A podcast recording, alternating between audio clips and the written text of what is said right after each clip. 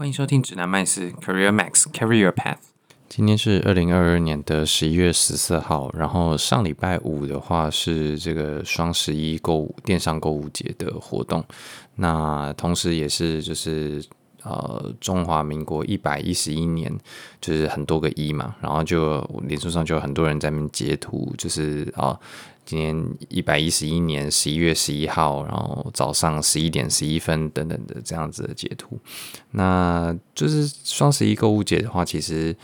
以前都会有蛮深的一些电商的折扣，那最近这几年的话，这些折扣变得越来越复杂，或者是越来越难取得。然后每一家电商它的走的规则也都不一样。以前的话可能比较简单，就是哦，就是直接在售价上直接做打折，所以你直接下单就可以了。后来变得说哦，你可能需要有这个折扣码，或者是你要。有一些呃，提前做一些预约哦，才可以拿到这个折扣。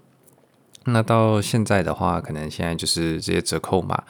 可能或者是呃福利啊，就已经又缩水了一点。然后再加上它可能还是限量的，所以你光折扣码就要抢一次。然后你拿到折扣码之后，你也不一定能够用得到，因为它折扣的。品相可能是有限制的，或者是说，嗯，它是需呃，你拿到折扣码，但是你实际上可以使用的名额是另外一个限量的名额，所以你呃在结账的时候，你还要抢这个手速啊什么的，然后或者是说当天的几点几分可能会有一个什么样子的折扣码会试出，然后数量是多少等等的，你就要去抢。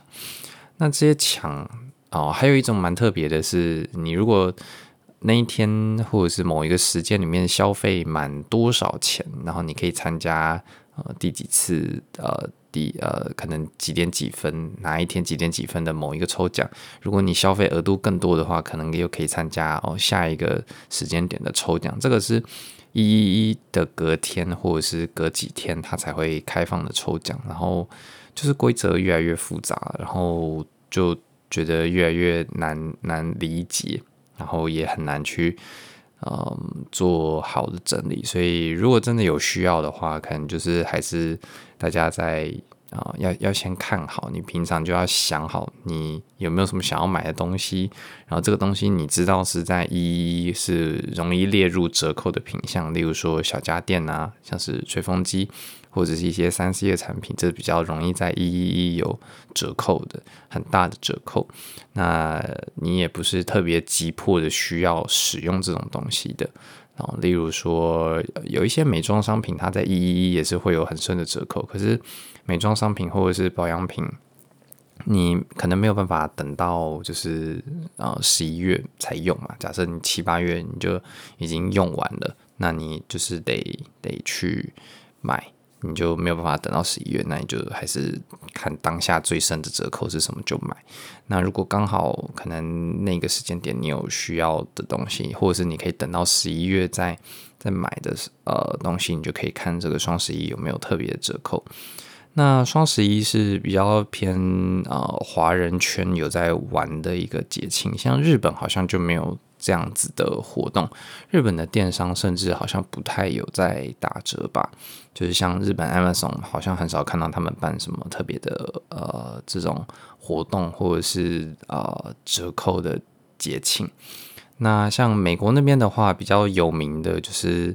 呃这个 Black Friday 是一个嘛，呃就是十三号星期五。那同时还有另外一个日子，他们也会叫做 Black Friday。那 Black Friday 这个日子的话，基本上就是感恩节的隔天。感恩节是每年呃十一月的第四个星期四嘛。那 Black Friday 就是呃十一月的第、呃、四个星期五，这个这个概念。但是基本上是按照感恩节的隔天来来去做计算的。那 Black Friday 的时候，在他们实体或者是线上都会开始有很大量的促销活动。美国那一段时间，就是感恩节前后都会有很深的折扣季，特别是在电商的部分。如果我们是在台湾的话，我们可以买的就是美国的电商嘛，例如说 Amazon 这种。那实体的店面的折扣好像根本不太有关系。所以 Black Friday 的话，就是那一段时间。可以看一下有没有什么你想买的呃折扣的东西，例如说 Amazon 上面的的东西啊，或者是呃一些这个订阅式的服务，线上的服务可能也会有一些折扣。那在紧接着 Black Black Friday 的下一个星期一，也就是因为感恩节是礼拜四嘛，然后礼拜五是 Black Friday，然后再过三天就是六日，然后礼拜一的时候，这个礼拜一他们通常会有一个啊、所所谓的线，算是线上服务或者是电商都会有很大的折扣的一个活动的季节，叫做 Cyber Monday。那这个 cyber 的话，就是跟网络相关的嘛，所以可能电商啊，或者是一些订阅制的服务，像是我们之前有提到的 LeetCode，或者是啊、密码管理工具这种订阅服务啊，或者是呃像 YouTube Premium 可能就不会有吧，我不确定。但是大比较大部分或是呃的那种订阅式的服务，V VPN 啊，可能的都会有。这个折扣在 Cyber Monday 前后，甚至可能是从 Black Friday 一一路延续到 Cyber Monday，然后，然后呃，特别是一些。呃，你平常想要订阅，但是又有点贵，你下不了手的东西，像是 LeetCode Premium 或者是一些 educative 打 i o 啊这种线上课程的网站，他们大概都会有蛮不错的折扣发生在这个时间点。那因为他们也都有提供就是一整年的订阅的服务，所以你可能每年就是抓这个时间点去买一年，然后如果你有需要到一年的话，你就买一年，然后你就是。隔年的这个时候你再续约，那就可以啊、就是延续这个优惠，所以这是一个啊蛮、好的买线上服务的时间点。看是你有 VPN 的需求啊，还是你有线上学习的的需求啊，或者是各式各样订阅服务，你都可以看看。那如果你想要提早做准备的话，一样就是跟。呃，光棍节一样，就是你得提早去想好你大概需要买什么东西，或者是你有什么想要需要的东西，你可以做一个区分的，什么是想要的，什么是需要的。那它折扣到多少时候你会买？那呃，提早去看说这个东西，你可以在 Google 上面去搜寻某一个服务，然后呃 Black Friday 或者是 Cyber Monday，例如说 LeetCode Premium Cyber Monday，那你可能就可以看一下说，诶，他去年或者是前年有没有推出这个服务？所以呃，或者是他今年有没有打算推出？有的时候十一月的时候，他们可能就会开始有一些消息或者是风声的，那你就可以。针对去年去做研究的话，你就可以打呃 leak of Premium Cyber Cyber Monday 呃二零二一这样子，然后去看它去年有没有一个什么样子的活动。那这个是最近购物季节来到了，那美国那边真的这个季节会是蛮大的一个购物季。那会持续到圣诞节前，但是其实感恩节这一段时间是蛮明显的一个一个会有很深折扣的时间点，所以有的时候他们呃这种圣诞礼物什么的，他们会提早在这个时间就去买好，然后就比较有折扣嘛。那也不用担心说圣诞节的时候会有这个物流配送来不及的问题，他们。因为美国人呃，西方人很重视圣诞节嘛，所以如果你圣诞节然后礼物没到的话，其实是蛮尴尬的一件事情。所以他们有的人会为了避免这个物流的问题，就会提早在这个呃 Black Friday 或者是 Cyber Monday 的时候去买好一些东西。好，那最近的话，就是除了这个购物的话题之外，其实大家最呃关心的或者是最大的新闻，哦，大概不外乎就是 Twitter，就是大量的裁员这件事情。那 Twitter 是裁了快一半以上的人嘛？那这个大量裁员其实并不在业界上面，业界里面不太常发生，通常是公司倒闭才呃，或者是有特殊的状况才会有这么大量的裁员。因为 Twitter 也不是一个中小型的公司，它。呃的员工数也是将近万人吧，好像七千多还是八千人左右吧。他也是一个一个蛮大规模的，然后他一口气就直接裁掉一半的人。那这是因为他们换了一个新老板，就是马斯克嘛，他他做了这个决定。那呃，至于马斯克为什么做这个决定，然后他做这个决定到底是对还是错，这个我们都可以在观望哈，观观察。如果你不是直接受到影响的人的话，我们就是先先观察。那他这样子做或这个决定，应该也是有他的理由的。所以呃，资讯很不透明的状况底下，也不要也不用评论太多，因为这也不是跟我们切身相关的东西。很多人就会觉得说，哦，马斯克他就是呃自以为是啊，或者是。哦，他怎么样怎么样？所以他对这个 Twitter 就是干涉太多啊，或者是他其实根本也不懂这个产业，然后就一次裁裁掉这么大量的人，然后很有问题啊什么的。但我觉得，呃，目前蛮多新闻其实都是把这个事情当做八卦新闻在报，所以大家就是把它当做一个呃茶余饭后闲聊的话题就好，还不用太认真的去检讨，因为呃。对，状况真的是不太明朗，然后最近景气也不太好嘛。那呃，另外一个很大的事情就是 这个币圈，币圈的话就是全球第三大的交易所，就是呃这个 FTX，它就突然之间一夕，真的是一夕之间就倒闭了。那呃说一夕之间可能有一点太夸张了，它大概前后酝酿了三天，呃对，就。这个全球第三大的币圈交易所其实也只酝酿了三天，从开始有一些公开消息，啊、呃，这个公开消息比较像是我们一般人会关注到的媒体开始报道这件事情，然后到他就是他开始出现挤兑啊，然后。呃，这个呃，你在汇汇汇兑里面，就是您可能要把这个钱转移到其他的交易所的这个啊交易的 traffic 也都受到了挤压，然后甚至你到后面，呃，最近的话，好像前阵子是说他没有办法把钱提出来了。对这些状况的话，其实总共也才发生三天左右，然后就就破产了。那中间的话，一度有传出说，全球最大的交易所有想要并购或者是收购这个第三大交易所。那但是后来好像隔天，真的就是隔天又又说哦，我们取消了，就是没有这回事。那接下来我们就也是得继续观望啊。那如果你有资产不幸在里面的话，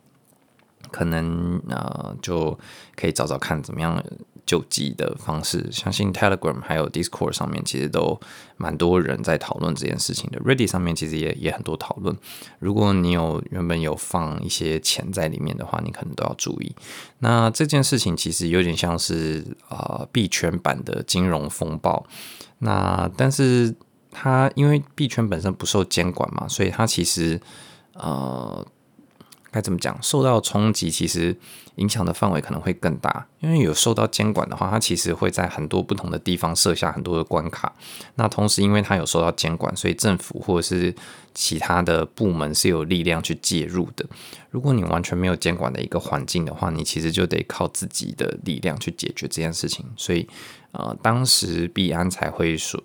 才会有消息说，哦，他可能会收购 FTX，然后来解决这个资金流量不足的问题。但是因为这个洞可能实在是太大了，或者是呃，如果这个呃收购的消息出来了，或者是收购的行为完成了之后，大家挤兑的现象还是没有受到缓解的话，那可能也会危害到自己，就是币安自己的安全性或者是流动储备。那如果发生这种状况的话，那其实会变成。必然自己都自身难保，那他更不要想去救其他的呃单位了。可是金融风暴的话不太一样，金融风暴是倒了一间银行嘛，就是雷曼兄弟啊，算银行嘛，反正就是一间金融机构，它就是倒闭了。那呃，其他的银行其实也是有受到很大的影响跟冲击，但是呃。政府是有介入这件事情的，包括给予流动性啊，然后印钞票啊等等的。那民间的话也有一些就是呃收购或者是提供资金的作为。那两者加起来才勉强把这个金融风暴花了一年左右的时间，就是淡淡掉，就是影响淡掉。那后面的话还是。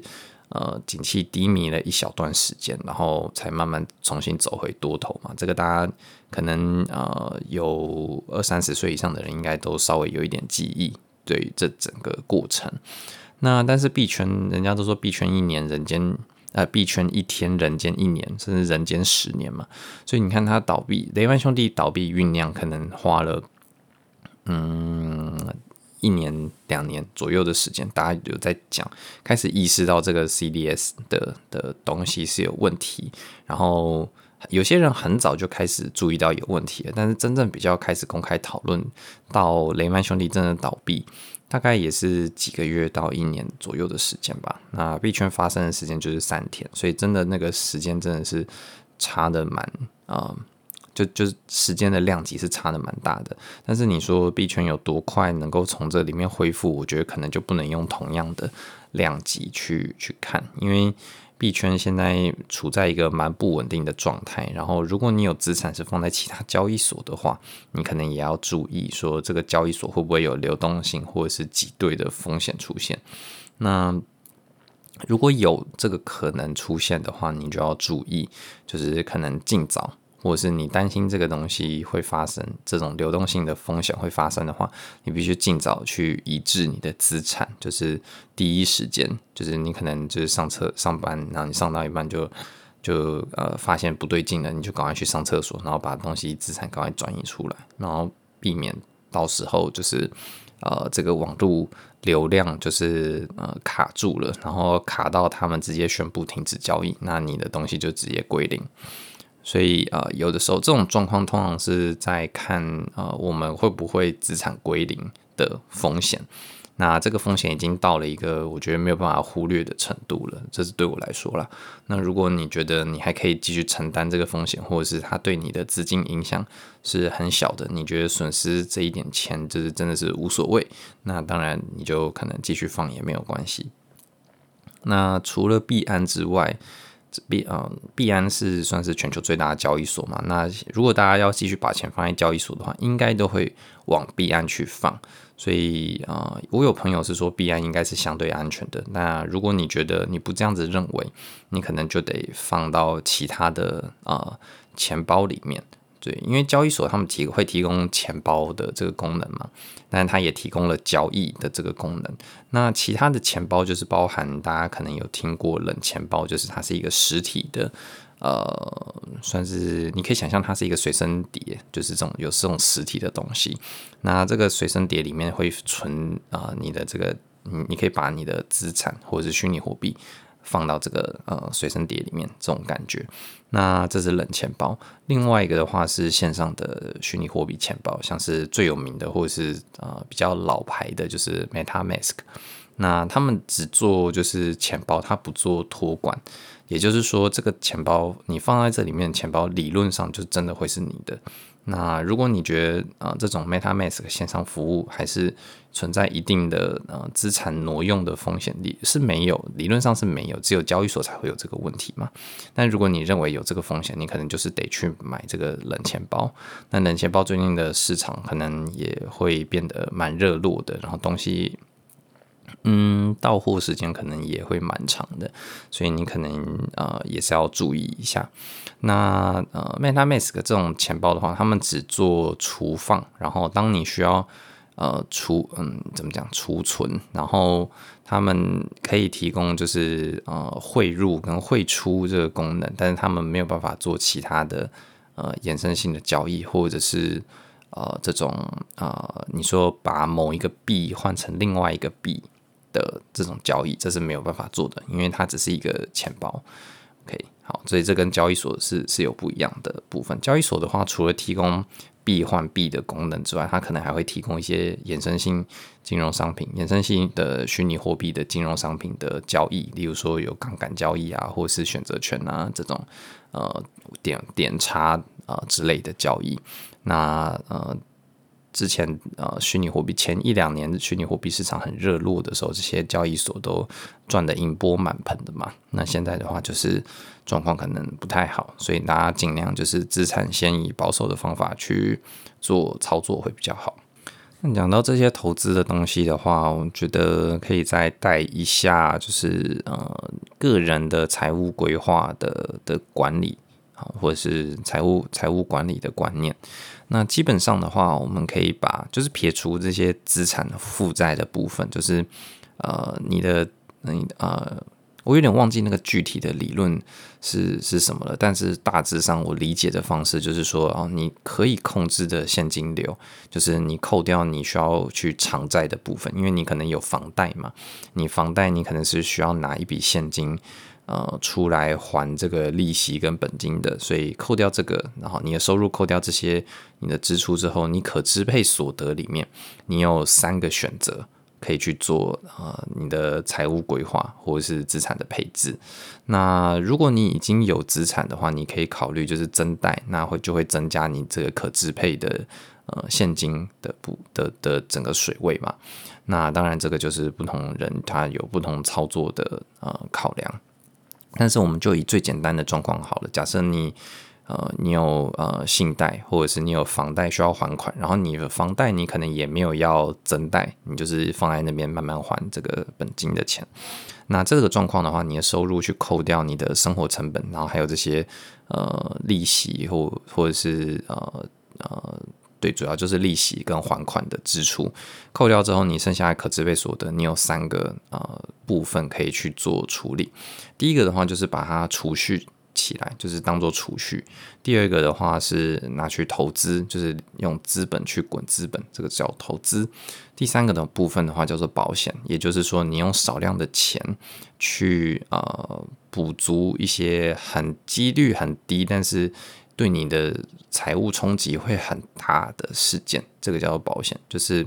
呃风险的取向。跟赚钱的取向，以及你的现金的部位，你可以把它当这三个。所以储蓄的话，储蓄就是现金的部位嘛。你可能放定存，或者是呃这种国债，或者是呃活存，这种流动性高的东西，我觉得，然后它本身没有很大的资息的目的，因为像。定存或者是国债好，它那个利息真的是很少，所以呃，跟你投资想要赚取的利息，投资的话比较像是股票好了。我们等一下很快就再讲一下。但是以现金来讲，你能够你就算放定存，你能够赚的利息都是非常的少的。那如果你放到债的话，这个可能呃流动性就已经开始没有那么好了。所以呃，有些人也会把它当成是储蓄的一部分，因为它可能还是呃。短短的几天之内可以把它马上换算成现金，然后同时它的利息可能会比定存再好一些，所以这个都算是呃可以算是储蓄的部分。那储蓄的部分最主要就是去支应一些我们生活上嗯不算是日常生活支出，但是呃的的一些支出的部分，例如说你突然生了一个病，或者是啊、你突然呃在路上不小心。呃，被别人撞，或者是你不小心撞到电线杆，好了，你要你要赔赔钱，或者是你撞到别人的车子，你需要赔钱。那这个算是意外性的呃一些支出，然后你必须当下马上要有一笔现金去做。呃，处理或者是你生病需要做开刀好了，就算你有保险，你还是得先付这个钱，所以你要有一个一个足够的水位，这个足够的储蓄的水位。你突然需要应付这种生活上比较大笔而且临时的支出的时候，你是能够拿得出现金来做呃运用的。那如果你没有这个水位的话，你可能就得去找信贷或者是什么的。那信贷它的的这个变现的时间其实也是。呃，不算很快的，而且你如果要越快的拿到现金的话，你的利息通常都是越高的，这个是呃有一个 trade off 在里面的嘛。所以基本上的话，现金这个储蓄这个部位啊，我们刚讲了三块嘛，储蓄、投资跟保险。储蓄这个部位其实是非常重要的，因为它是它是代表了你对抗生活变动能力的一个一个很重要的项目。那呃，投资的部分的话，其实就是你想要用这一用用你的资金去滚更多的钱出来，所以你可能就会去买一些比较高收益债啊，或者是呃股票啊，或者是你买房来投资，你不是为了住房，你是买房来投资等等的，这种都算是投资的项目。那这种投资项目的话，最主要就是要赚取比较高额的报酬率嘛，所以你才会有这个呃。呃，把它分类在投资这一块。那第三块的话，保险其实跟储蓄有一点像。那保险的话，它在做的事情是有点像是说，呃，你生活的时候有时候遇到一些很很几率很低的事情。你刚才在讲哈，你突然出了车祸，你撞到撞到别人的车子，那呃，这个费用可能是很呃很高昂的。那如果你没有保险的话，你就得从储蓄里面全部。呃出支出嘛。但如果你有保险的话，这件事情你可能就可以交给保险去理赔。那呃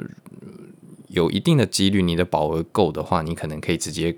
呃 cover 掉你所有这一个车祸撞到东西的所有的损失，这个是有可能的。所以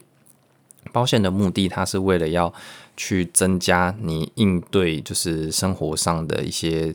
低几率但是高冲击的风险所产生的呃一个商品，所以呃像是医疗险啊或者是这种意外险，其实就是蛮重要的保险，就是非常建议一定要去去保的。那但是像有一些呃东西，像是投资型保单，好，我们刚才有一个架构了嘛，就是储蓄，然后投资跟保险。然后投资型保单，它就是有点像是整合了投资跟保险这两个功能。那或者是说储蓄型保单，它就整合了储蓄跟保险。那基本上，我觉得你真的要买这种东西的话，投资型保单它的本质是保险，但是你必须把它放在投资里面。储蓄型保单的话，它本身是保单，但你还你也得把它放在储蓄里面，因为你对它来对你来说，它的用途应该是。目的是储蓄，但是你想想看，储蓄型保单，你真的需要用到这一笔储蓄的时候，你又很难马上的把它解约掉。那你你哦拿到的钱可能也会没有那么多，或者是呃，就是它的流动性变差了很多，然后你拿到的钱可能有比定存多一点点。但是这个真的是划算吗？还是说你当初买储蓄型保单，你是为的是投资？那就更奇怪了，因为你买了一个储蓄型的，理论上是用来储蓄的一个保险，却把它当做是你想要赚这个呃利息的差，对，是这是投资的目的。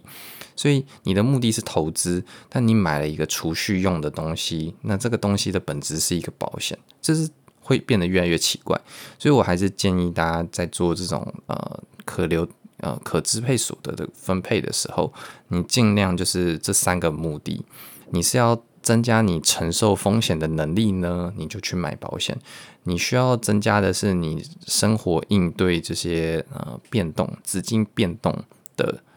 临时的变动的状况的时候，你就是增加储蓄的水位。你如果需要。呃，增增加你个人资产，你希望在资产上面能够用资产去滚资产，你想要赚取利息啊，或者是资本利得啊，或者是呃，反正就是用钱去赚更多钱的话，那它就是投资，你就去找投资的商品，你不用去买这种混合性的东西，这种是不太好的商品。那呃，今天蛮蛮简单，就讲一下。就是从好像是从什么从购物吧，然后讲到就是这个这个币圈最近的事件嘛，然后呃就讲到一些简单个人财务规划的观念，那就就带到这边。那大家我觉得大家就是呃，如果你从来没有听过这种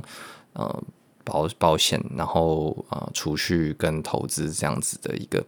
架构的话，这个这个我记得是我大学的时候上一个财务规划的课程。然后就是那种商学院开的财务规划还是财务管理的课程，然后他讲的一个啊、蛮基本的三个要素，然后你应该按照你的目的很清楚的去区分你是要做什么样的事情，然后去找对应的保单，所以呃呃或或者是对应的商品，投资型的商品，或者是保单型的商品，或者是储蓄型的呃商品，可能定存啊、活存啊，或者是呃外币外币活存、外币定存这种。那呃，今天就分享到这边。